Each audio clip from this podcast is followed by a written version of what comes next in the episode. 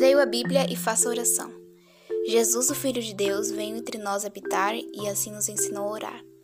Pai nosso que estais no céu, santificado seja o teu nome. Venha a nós o teu reino e seja feita a tua vontade, assim na terra como no céu. O pão nosso de cada dia nos dai hoje e perdoa-nos as nossas dívidas, assim como nós perdoamos os nossos devedores. E não nos conduzas em tentações, mas livra-nos do mal, porque o teu é o reino e o poder e a glória para sempre. Amém.